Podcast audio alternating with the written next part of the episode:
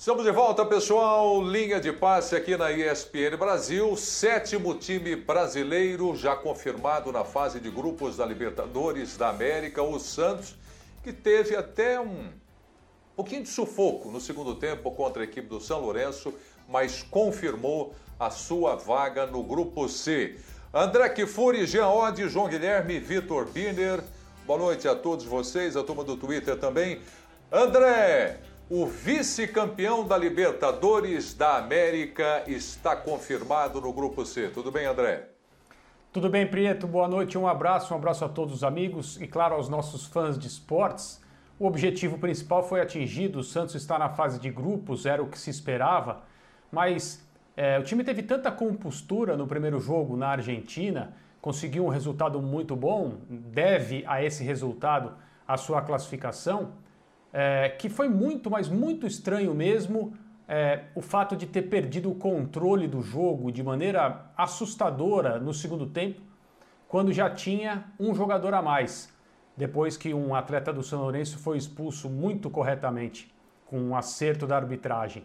Santos conseguiu esse gol, é, mais um jovem marcando gols, primeiro dele na Libertadores, e tudo absolutamente à vontade, sob medida, para continuar controlando a partida e não ter, não ter nervosismo, não ter ansiedade, não passar nenhum tipo de sufoco.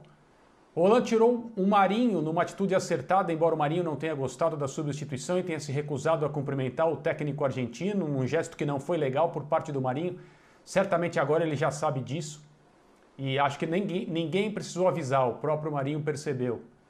Mas enquanto num confronto como esse fosse até normal um time argentino que tem brio e já tinha elevado um pouco a temperatura do jogo em algumas disputas de bola, quando estava 11 contra 11.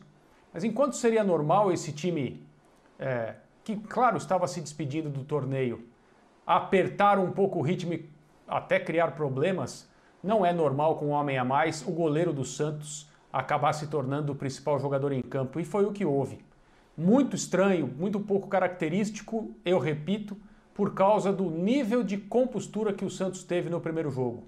E eu acho que esses são defeitos a corrigir, porque senão a Libertadores vai ser mais complicada do que o Santos quer.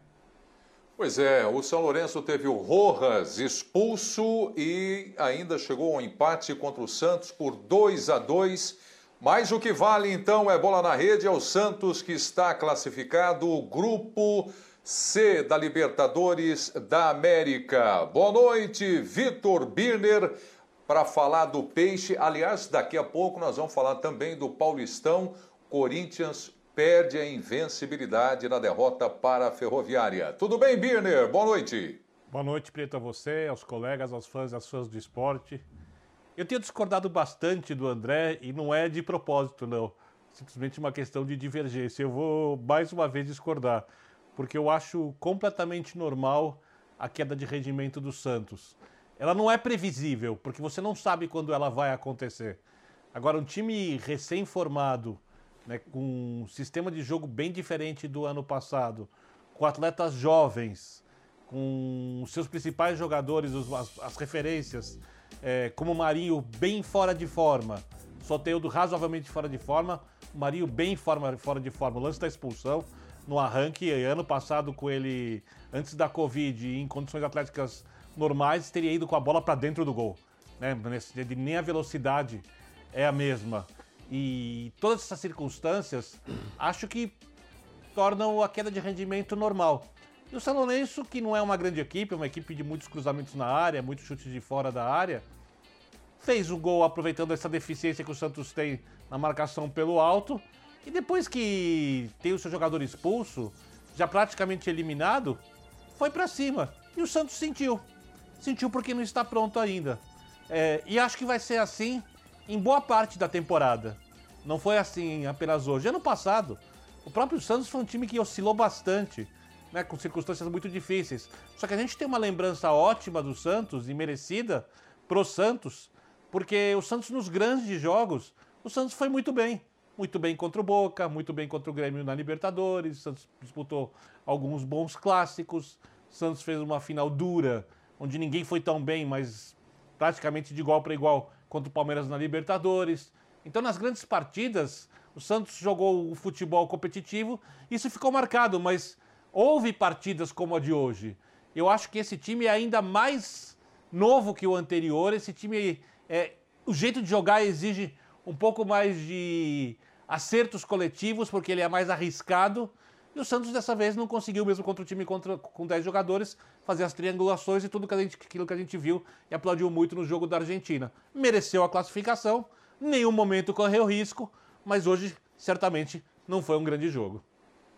Jean Oddi, como costumam dizer, Jean, na temporada passada, o Cuca trocou pneu com o carro andando, né? Foi acertando o time uhum. do Santos e chegou até a decisão. Jean, você viu quatro jogos do time do Santos nessa Libertadores. Onde você acha que o Ariel Roland pode chegar com o Peixe agora já na fase de grupos? Boa noite, Jean. Boa noite, Prieto. Boa noite, companheiros, pessoal que está em casa. É, sinceramente, Prieto, eu acho que o Santos passou por esses obstáculos, especialmente pelo São Lourenço, com uma facilidade muito maior do que a gente poderia imaginar antes do jogo contra o São Lourenço. Eu achei que a coisa ia ser mais complicada, né? porque eu estou de acordo com o André nessa daí, nessa disputa em relação à queda de rendimento uh, do Santos no final do jogo. Acho que ela foi acentuada demais e para mim não é a falta de preparação que explica isso. Eu acho que uma queda uh, de rendimento desse nível tem a ver muito com um relaxamento, com uma questão psicológica, com você é isso. considerar. É. Cara, já estou classificado e, portanto, uh, vamos dar uma relaxada. E acho um que não é o momento de relaxar, né? Com um a mais, exato. Então, acho que impressionou a pressão do São Lourenço no final, mas olhando para o contexto geral, para o panorama geral, e, e para a expectativa que eu tinha de dificuldade do confronto diante do São Lourenço especificamente, eu acho que o Santos foi muito bem, que o Santos passou com facilidade até, né? Apesar desse sufoquinho, que não chegou a ser um grande sufoco porque o João Paulo fez boas defesas. Se tivesse tomado um gol, aí sim o Santos teria sofrido e o torcedor teria é, roído as unhas, acabado com as unhas no final do jogo, mas acho que não foi assim justamente porque é, o terceiro gol do São Lourenço não saiu. Olhando para frente, é evidente que o Santos não está entre os favoritos para conquistar a Libertadores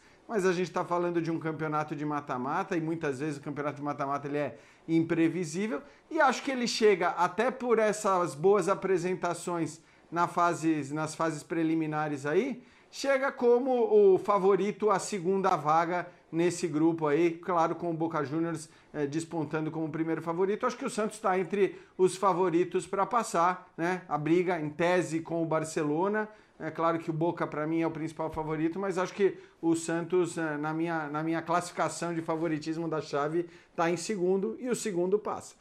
Também acho isso é, aliás, mas vamos falar é, daqui a pouquinho.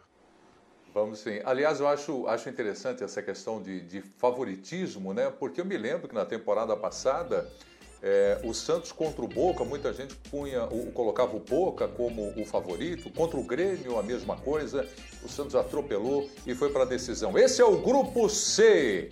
Boca Juniors, Barcelona, o time de Guayaquil no Equador, The Strongest e Santos Futebol Clube, que já estreia no grupo na próxima terça-feira, jogando na Vila Belmiro.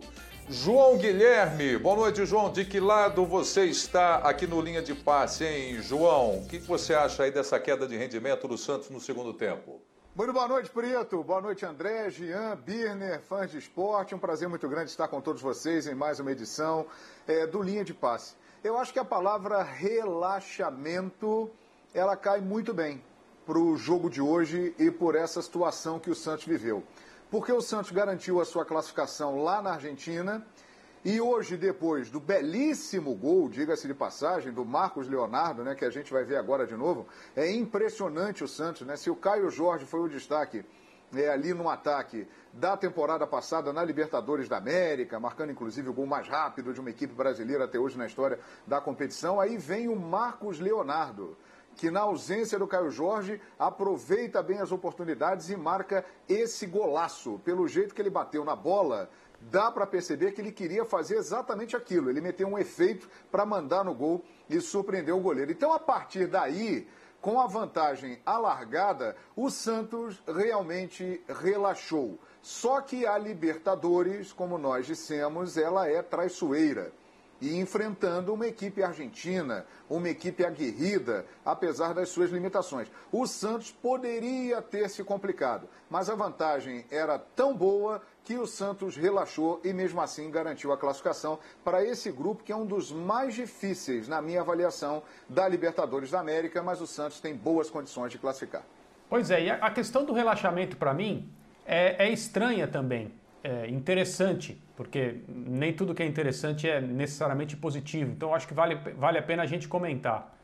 Esse grupo, essencialmente, é o grupo do ano passado que levou o Santos à final da Libertadores, uma final que foi decidida no final, no jogo do Maracanã, últimos minutos, todo mundo lembra. E é, como foi a trajetória do Santos ao superar equipes tecnicamente superiores a ele e em confrontos com o Boca Juniors mostrar uma uma naturalidade para decidir, sabendo-se superior, como ficou claro no jogo de volta. Os confrontos com o Grêmio, que foi quando o time do Santos mostrou todo o seu nível de competitividade, sabendo adaptar-se às situações, é, naquela oportunidade, em dois jogos, executando o plano desenhado pelo Cuca de maneira impecável. E o Santos mereceu, e se tivesse sido campeão contra o Palmeiras, evidentemente teria sido uma conquista merecida também. Mas do que se alimentou o Santos é, nessa trajetória até a decisão? De uma seriedade absoluta e de muita entrega, porque é claro que existem destaques individuais, Marinho, Soteudo. O Santos teve jogadores no seu setor de meio de campo que trabalharam muito bem também nos jogos mais pesados. Mas foi um time seríssimo. Foi um time que sabia muito bem que nada conseguiria sem suor, sem se dedicar integralmente até o apito final. E hoje, se foi isso que aconteceu, uma certa sensação de, bom, a nossa vantagem é muito grande, não vai acontecer, por mais que corramos risco aqui, não vai acontecer esse desastre, nós vamos nos classificar. Isso é pouco característico em relação a esse grupo e a esse time. E eu volto ao que eu falei de compostura no jogo fora de casa, onde, mesmo sem público, nesse novo ambiente do futebol, a situação é diferente sim. Você vai à Argentina jogar, um início de confronto de fase preliminar de Copa Libertadores, né? Você sabe exatamente o que está em jogo ali. E o Santos tratou o primeiro jogo com tanta, tanta competência e tanta naturalidade que um menino de 16 anos fez um gol. E mais uma prova da capacidade do Santos de introduzir jogadores de pouca idade, quase nenhuma experiência, fazer, e fazer com que eles se sintam absolutamente à vontade nas diversas situações de pressão. Então me estranhou por não ser característico eu sou capaz de entender né, é, a, o relaxamento, o inconsciente e tal. Mas isso não é próprio desse time. O Birner, em determinado momento, ia pedindo a palavra aí. Diga, Birner.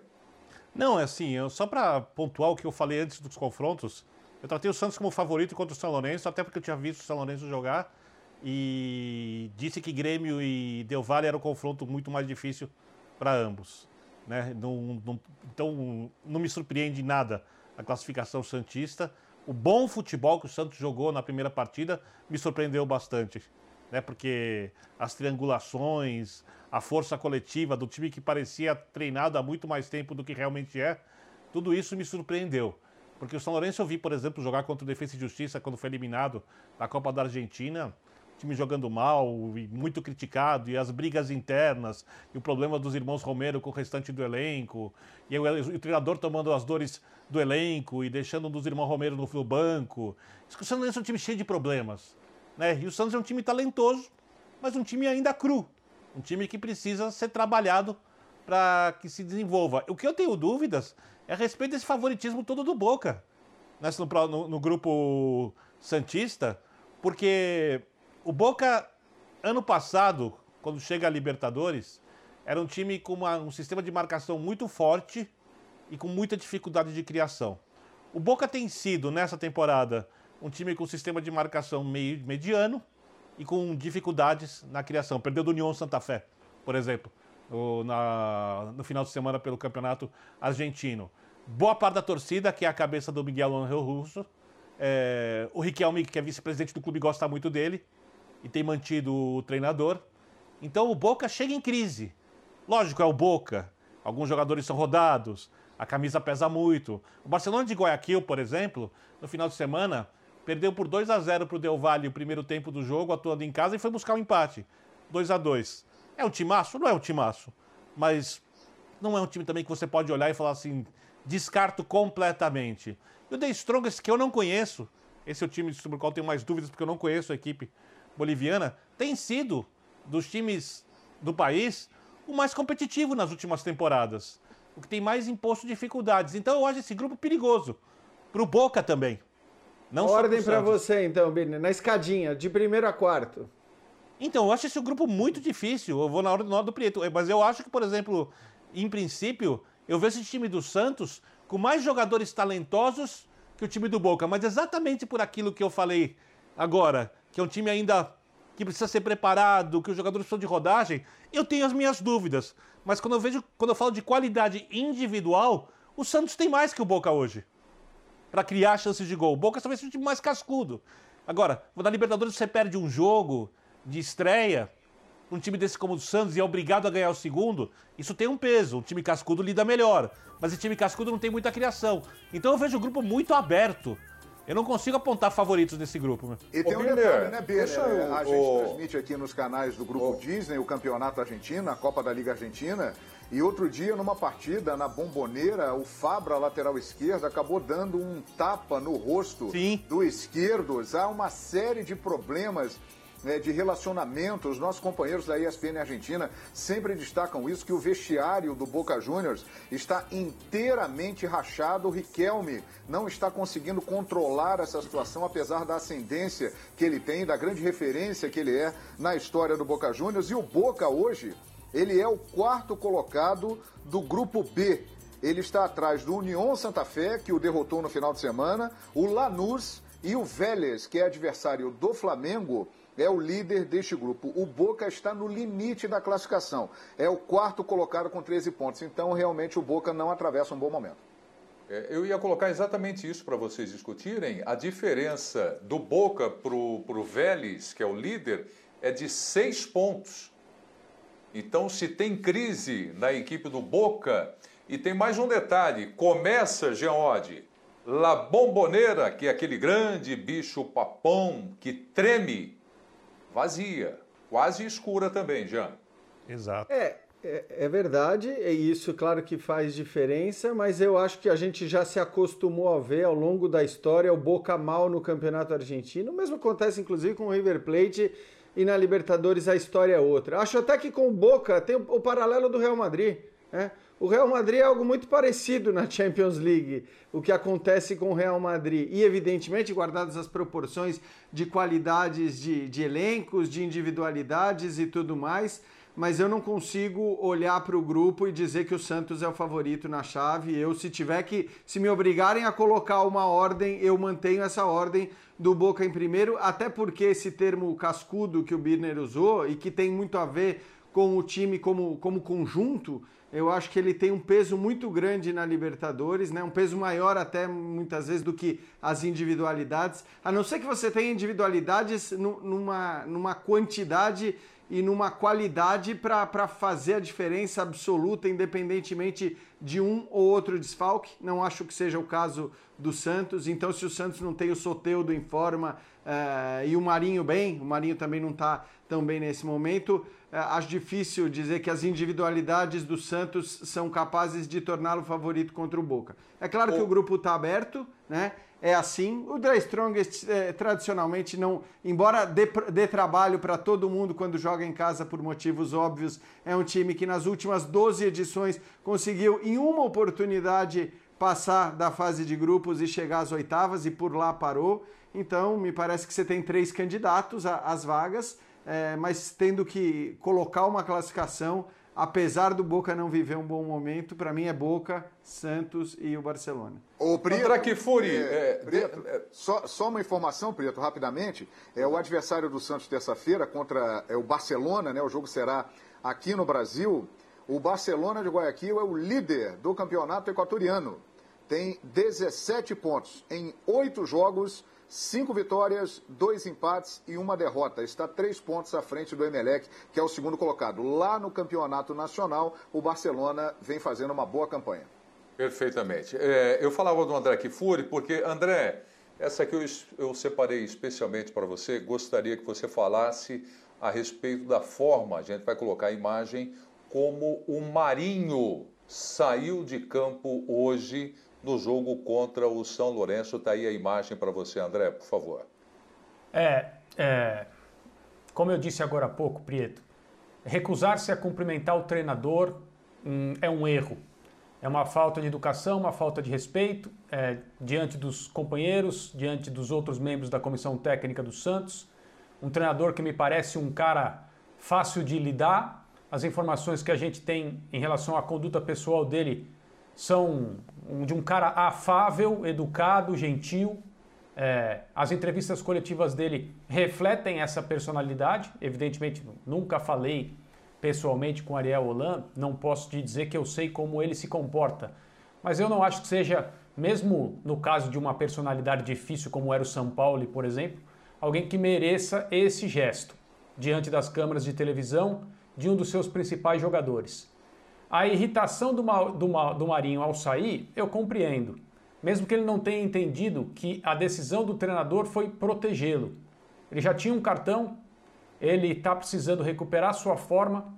É muito defensável o argumento de que ela, a, a presença dele em campo não era mais necessária. Isso não tem nada a ver com a partida que ele fez, muito menos com a qualidade que ele tem, que todo mundo conhece e o Ariel Holan também. Esse gesto não foi legal. E eu sou capaz de apostar que ele já pediu desculpa.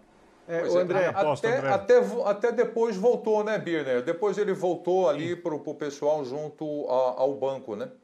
Primeiro, eu acho que ele estava irritado com a própria atuação e disparou para o lado.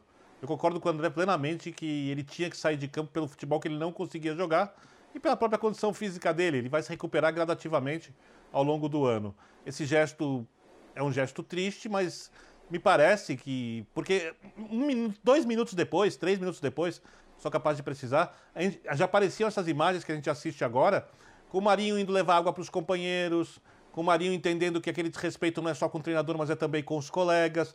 O Marinho esfriou a cabeça rapidamente depois daquilo e percebeu que fez uma bobagem e vai pedir desculpas para os técnicos e eu acho que vai ficar tudo bem. Acho que o Ariel Holan vai entender. É, aí a gente está falando de uma questão humana, não é uma questão de futebol. A gente poderia aqui ficar polemizando, é, adjetivando, é, berrando, como algumas pessoas fazem, e eu não vou fazer isso. Eu entendi o que o Marinho fez, eu discordei do que o Marinho fez, o próprio Marinho discordou, e eu, como André, sou capaz de apostar que ele já se desculpou. Então, Birner, mas tem, é, tem uma coisa, né? E eu concordo plenamente com vocês, acho que não tem drama nesse tipo de coisa, é a coisa mais comum, e a volta do Marinho indica de fato que ele acho que parou para pensar e pode e deve até, como vocês disseram, deve não sei, ter pedido desculpas. Agora eu acho que a partir do momento que ele voltou, até para que fosse uma coisa mais humana, que ele, que ele não precisasse depois apelar para aquelas mensagens burocráticas em redes sociais, ele podia ter voltado e ali mesmo, né, cumprimentado o Ariel Roland, ter dito desculpa, dado um abraço e, e, até pelas características que o André elencou aí do técnico do Santos, certamente ele aceitaria as desculpas numa boa, já resolveria tudo na hora. Eu acho que talvez isso nem virasse pauta, né, como no fim acabou virando aqui. Então, eu acho que se ele de fato se arrependeu e a volta de alguma forma indica isso, eu acho que ele poderia realmente ter pedido as desculpas ali, né, com todas as câmeras, com o jogo rolando, porque isso certamente é, diminuiria ainda mais um episódio que, estou plenamente de acordo, não tem nada de drama, não tem nada de, de tão grave. Aliás, convenhamos, né? Assim, a, a substituição não é que ela podia fazer sentido, ela era quase obrigatória pelo Exato. que vinha sendo o jogo. Primeiro, porque o Marinho não estava tão bem assim. Segundo, porque ele tinha cartão.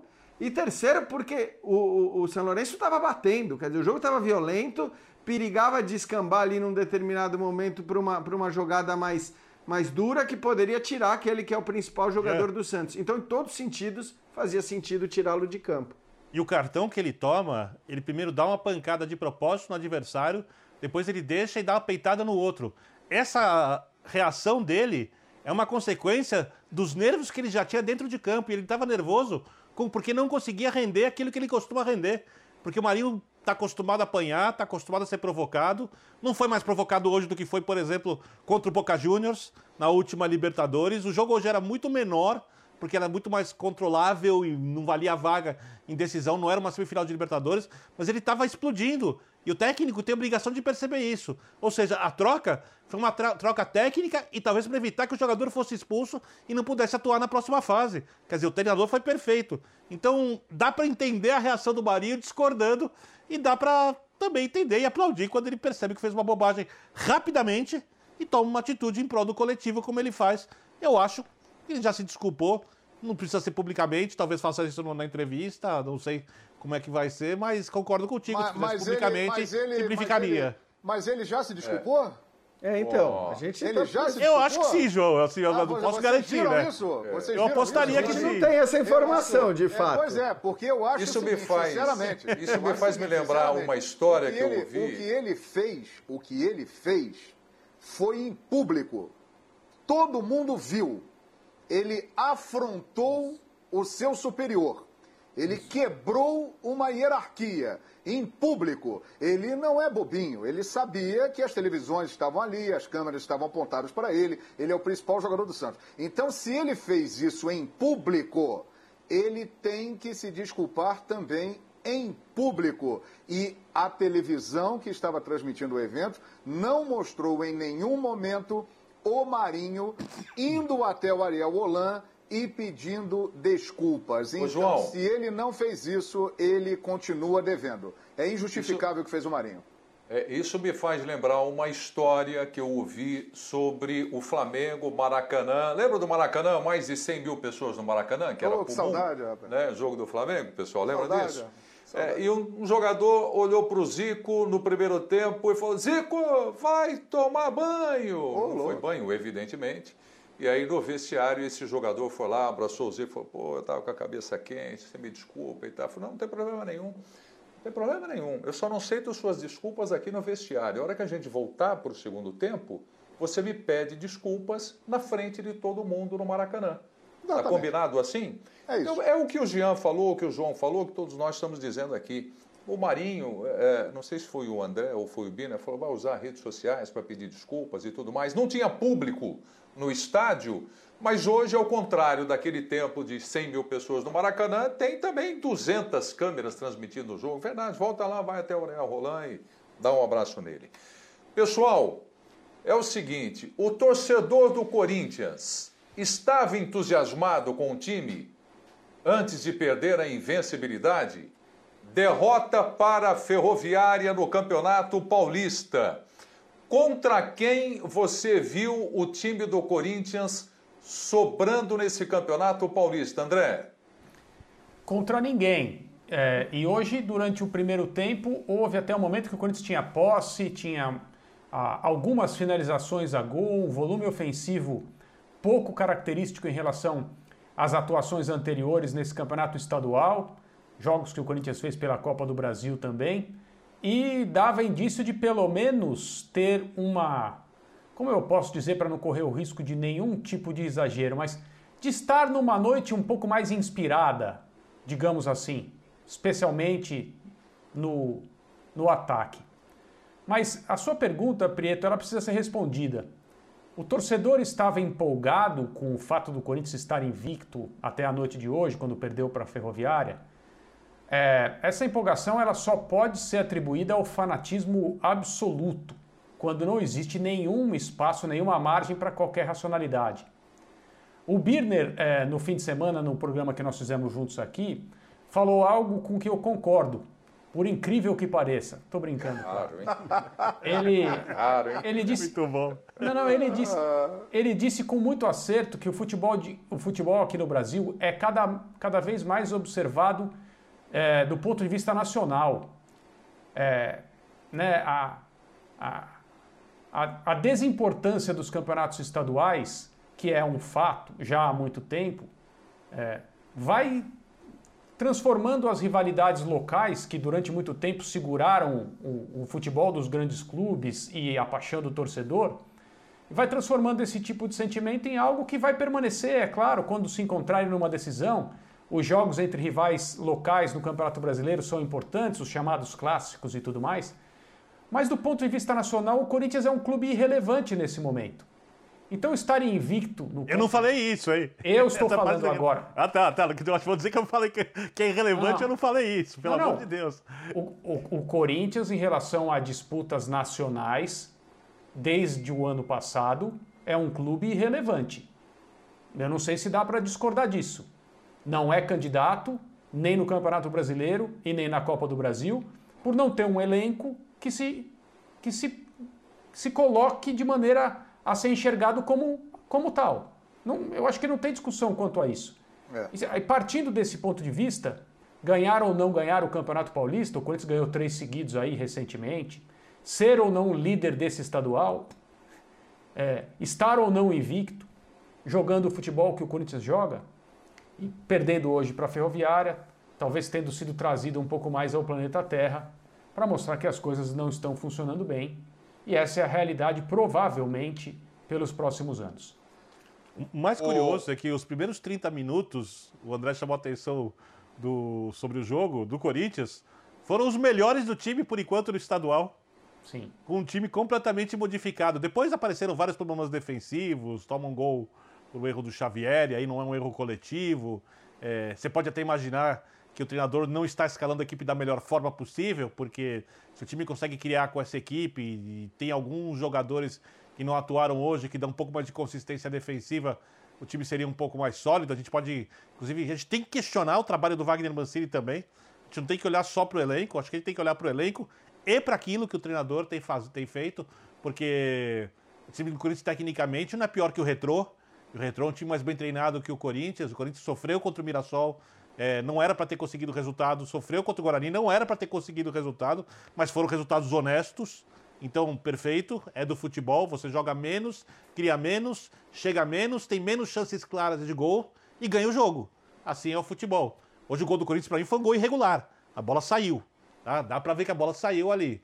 É, então o Corinthians poderia ter vencido o jogo, de repente não acerta uma falta dessa, sensacional. O jogador da Ferroviária acertou.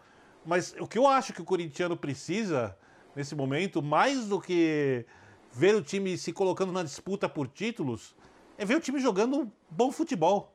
O futebol que esse elenco, com todos os seus limites, pode produzir. Ele não precisa jogar o futebol no nível que a gente espera do Flamengo, do Palmeiras, do Atlético, do Grêmio, do Inter, do Cruzeiro, do São Paulo, né? Que são times que têm elencos melhores. Talvez até nem que nem o time do Santos, que tem mais jogadores talentosos, são elencos com características muito diferentes. Isso valeria uma outra discussão. Mas o time tem que jogar mais futebol. Ele jogou por 30 minutos e depois parou. Por quê? Eu acho que o treinador tem que responder e os jogadores têm que mostrar algo dentro de campo para que isso mude.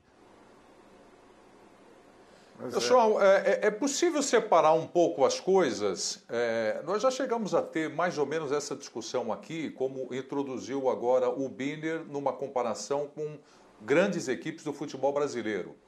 Né? O Corinthians, ano passado, no Campeonato Paulista, esteve perto do rebaixamento e chegou à decisão do campeonato. Dividir as coisas de que forma? Mais ou menos assim. João, no Campeonato Paulista, dá para o torcedor sonhar com alguma coisa do time do Corinthians? Sim, embora eu acredite que o Palmeiras tem as maiores condições de ser o campeão paulista. É, o Bragantino é uma equipe muito forte. O São Paulo está começando a mostrar que tem um poderio que pode ser aí muito evoluído é, com o trabalho do Hernan Crespo.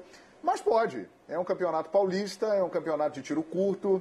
O Corinthians é o maior campeão, tem muito peso, tem muita tradição, a rivalidade entrará em campo, então pode. Aliás, é a competição que eu acho que o Corinthians tem mais chance na temporada. É, até colocando, além do que o André falou, em termos nacionais, ele não acredita que o Corinthians vá ganhar algum título, e eu concordo com o André e digo que internacionalmente também, porque não acredito que o Corinthians vá ganhar a Copa Sul-Americana. Espero estar enganado. É, acho que em relação a isso até, João, se a gente olhar para as próprias previsões do Corinthians em relação à premiação no ano, no seu balanço, o Corinthians não está esperando grandes resultados. É claro que vai lutar pelos grandes resultados e vai lutar pelos títulos. Mas acho que quando você faz uma previsão sobre premiações, você tenta ser o mais realista possível e nesse realismo acho que as previsões do Corinthians confirmam aquilo que o André estava falando. O Corinthians não, não espera né, é, chegar tão longe nas competições mais complicadas. No Paulista, é claro que é possível, porque você joga aí essa fase meio que inútil, depois avança e aí você tem os mata-matas que, né, pode ser um jogo, você dá sorte, eh, tem qualquer problema de repente com o adversário, que pode até jogar com o time reserva, que a gente não sabe exatamente como vai se dar o calendário, é, arbitragem, tem um monte de coisa que pode fazer que no mata-mata o, o time que não é melhor avance. Agora, vou fazer a alegria do torcedor corintiano, porque na última vez isso deu muito certo, e vou dizer o seguinte: hoje, em São Paulo, o Corinthians é a quarta força. Ih, então, é, a, ele de volta. a gente sabe o que aconteceu na última vez. Hoje já tá gente, lá. A é. gente falou isso. Mas eu acho que hoje é. Você olhando para para os outros, para o que investiu o São Paulo, para o que Quarta é o ou quinta, Jean? Já alguns. É, tem o Bragantino também, você tem razão. Mas é que eu tô olhando. Perguntando, pros... tá? Não tô afirmando. Não, você. Você pode fazer uma afirmação, por favor, em vez de ficar só jogando veneninhos? Não, eu fiz várias. Eu tô esperando você acabar de falar para dar minha opinião. Eu tô querendo interrompê-lo. Já, já que você tá só. Só jogando, só jogando as bananinhas, tipo Dick Vicarista, eu vou, eu vou bem rapidamente passar a bola para você. Eu vou dizer o seguinte: o Corinthians pode ganhar o Campeonato Paulista? Pode. É, que diferença isso faz? É. No final do ano vai dizer assim: ah, eu fui campeão, ganhei o Paulista, só. Porque então, mas, André, realmente... acho que tem uma coisa. Quando a sua expectativa é muito baixa, é, e acho que o corintiano está resignado uh, com isso nessa temporada, né? Até porque a diretoria tem sido muito clara e é bom fazer justiça. E ao contrário do que fazia o André Sanches, ela tem sido clara e agindo de acordo com o que falou, né? Então, a saída do Casares, por exemplo, tem a ver com isso. E aí eu acho que assim, quando a sua expectativa é baixa, então você não tem expectativa de ganhar uh, uma Copa do Brasil ou de ganhar o Campeonato Brasileiro, ou mesmo a é Sul-Americana, é como falou o João, na hora que você joga um clássico importante, de repente você elimina um São Paulo na semifinal do Paulista, ganha do Palmeiras na decisão. Do, do Paulista? Do vai Paulista? ter com, esse, vai... com esses clubes disputando a Copa Libertadores, mas aí que tá. Não, mas eu, tudo bem. Tô, mas a gente sabe que acordo... os clubes que disputam a Libertadores também, às vezes, dão uma, uma atenção, para mim, até demasiada e exagerada quando um tem um clássico insana. no campeonato um equívoco estadual. da parte é uma deles. loucura, mas acontece, né? Um equívoco da parte deles, um total também equívoco. Acho, mas, mas assim é. Assim, eu concordo. Em relação à resignação, a, creio, de parte da torcida, mesmo porque não adianta ficar insistindo, você pode ficar olhando por horas seguidas a um jogo do Corinthians e falando para si mesmo: eu creio que esse time possa ganhar o Campeonato Brasileiro ou ganhar a Copa do Brasil. Isso jamais vai acontecer. Jamais. É. Esse time não vai ganhar nem a Copa do Brasil e nem o Campeonato Brasileiro. Não está ao alcance ganhar esses dois, esses dois títulos. O estadual pode, pode, pode aparecer ao alcance por causa dos, dos problemas dos outros, de como se dedicam, por causa dos clássicos e todas essas circunstâncias que você mencionou bem. Agora, só me permita dizer uma coisa: o presidente atual é um apêndice do presidente anterior. Então, o discurso.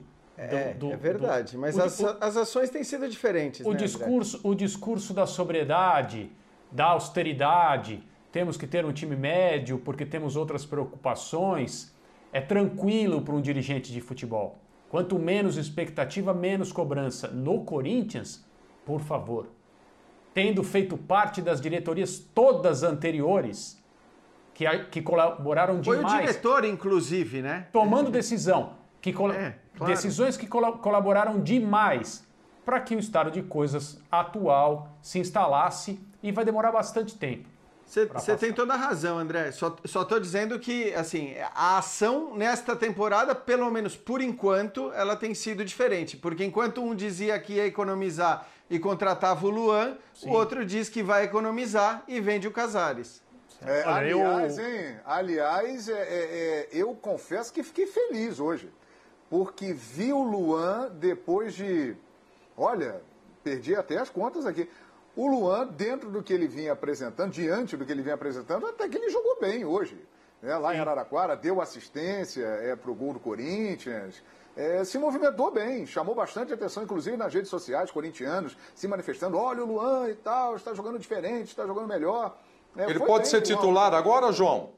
Ah, eu acho que se ele melhorar, porque o que esse rapaz já jogou de futebol e nós vimos, é, o Luan melhorando um pouquinho, ele é titular absoluto do time do Corinthians. E a gente torce e tem esperança de que ele volte a ser é, um bom jogador, um grande jogador, como um dia ele foi. E ele hoje deu uma, um lampejo disso. Ele, ele fez uma, uma boa partida. Talvez tenha sido aí a melhor partida dele com a camisa do Corinthians. Mas hoje podemos dizer que o Luan jogou bem. Só para não dizerem que eu fiquei em cima do muro, eu vou ser bem claro sobre essa história de quarta, quinta força. Eu acho que a linha de defesa do Corinthians, é, goleiro, laterais e zagueiros, é muito melhor que a do Bragantino. Muito melhor que a do Bragantino.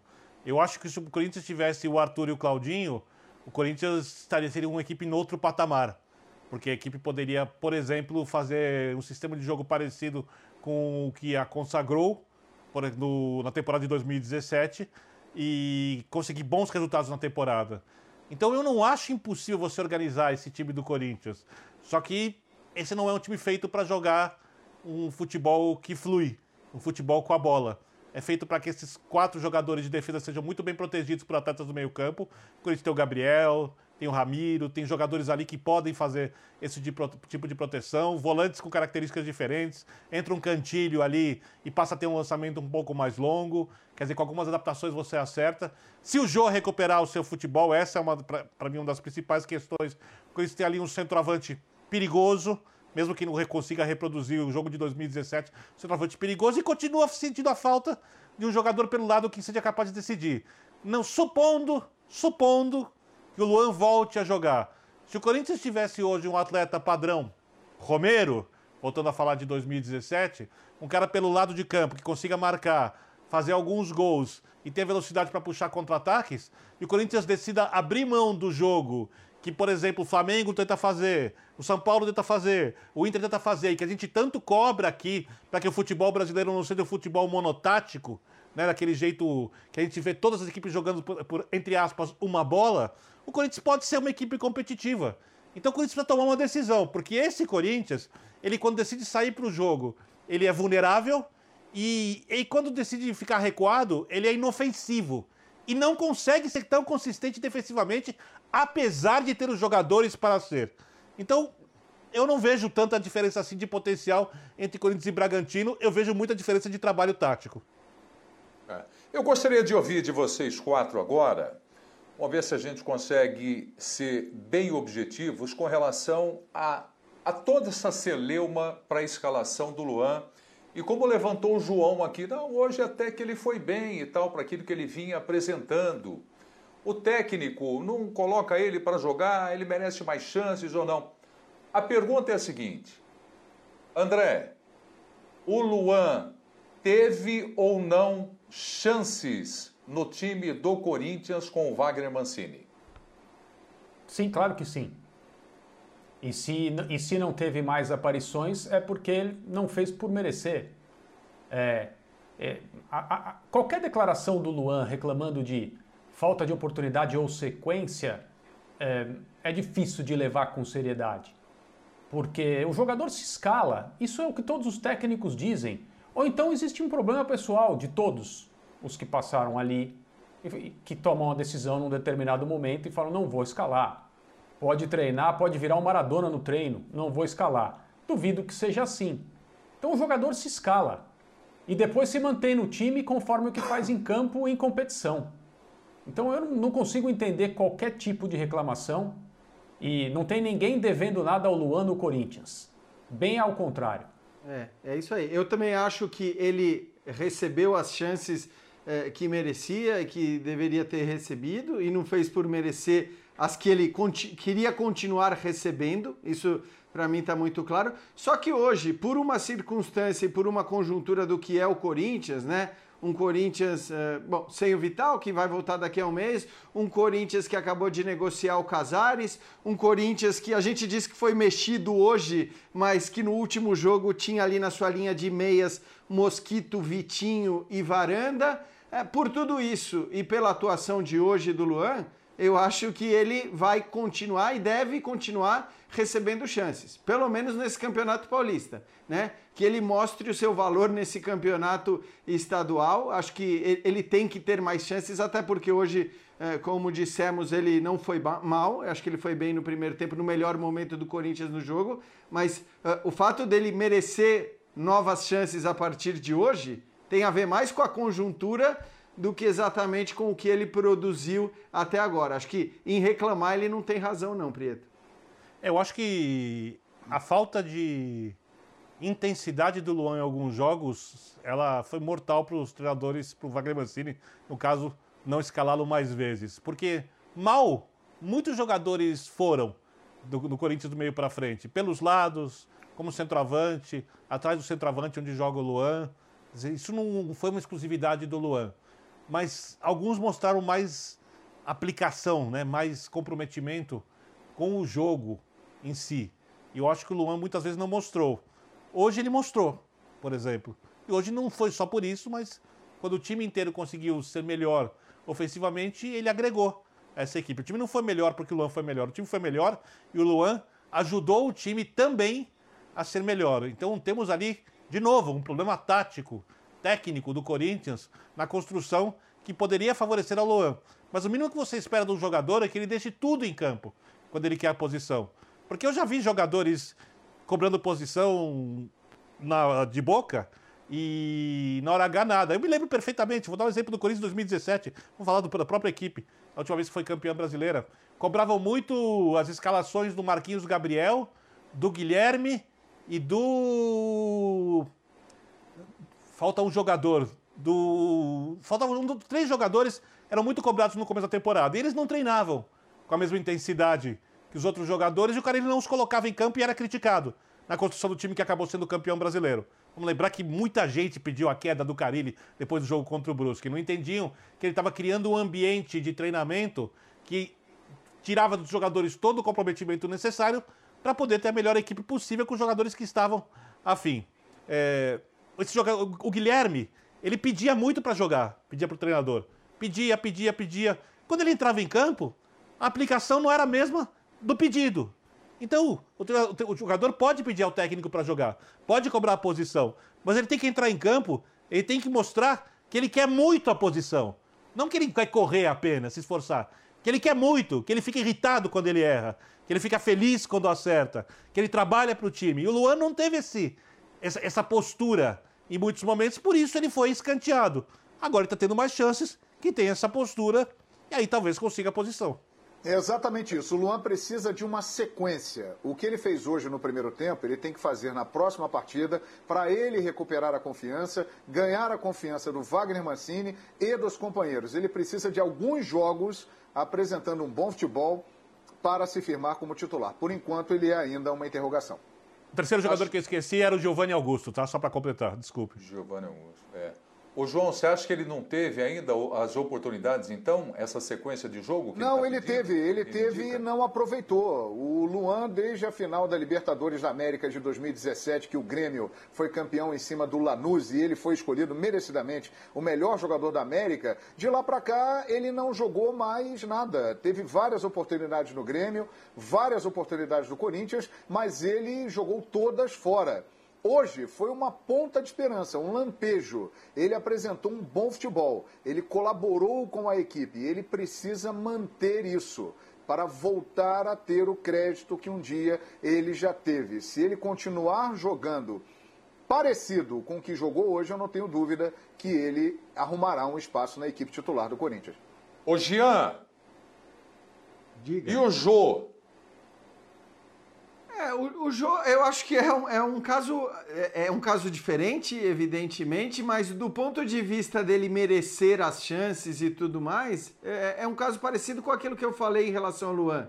O contexto hoje, acho que obriga o Wagner Mancini a, a tentar recuperar o o Jô, né? A tentar utilizar o Jô de uma maneira que ele possa ser útil para o Corinthians. Até porque o Jô não é aquele centroavante que só vai conseguir jogar ou só vai ser útil ao Corinthians eh, se o Corinthians ficar cruzando bola dentro da área, se tiver muito volume ofensivo. O Jô, né, ele não é um jogador apenas de colocar a bola para dentro. Então, eu acho sim que diante das alternativas e das possibilidades que tem o Corinthians, o Jô deve ser um, um jogador em que o Wagner Mancini tem que tentar apostar, tem que tentar recuperar e se chegar à conclusão de que a questão é física e de que aí não vai dar mesmo, aí infelizmente não, não vai ter jeito e talvez até para o panorama que o Corinthians vive, para a situação que o Corinthians vive, não, talvez não seja nem o caso de contar com ele no elenco. Mas eu acho né, que você tem que sim tentar é, fazer do Jô, de novo, o titular do Corinthians.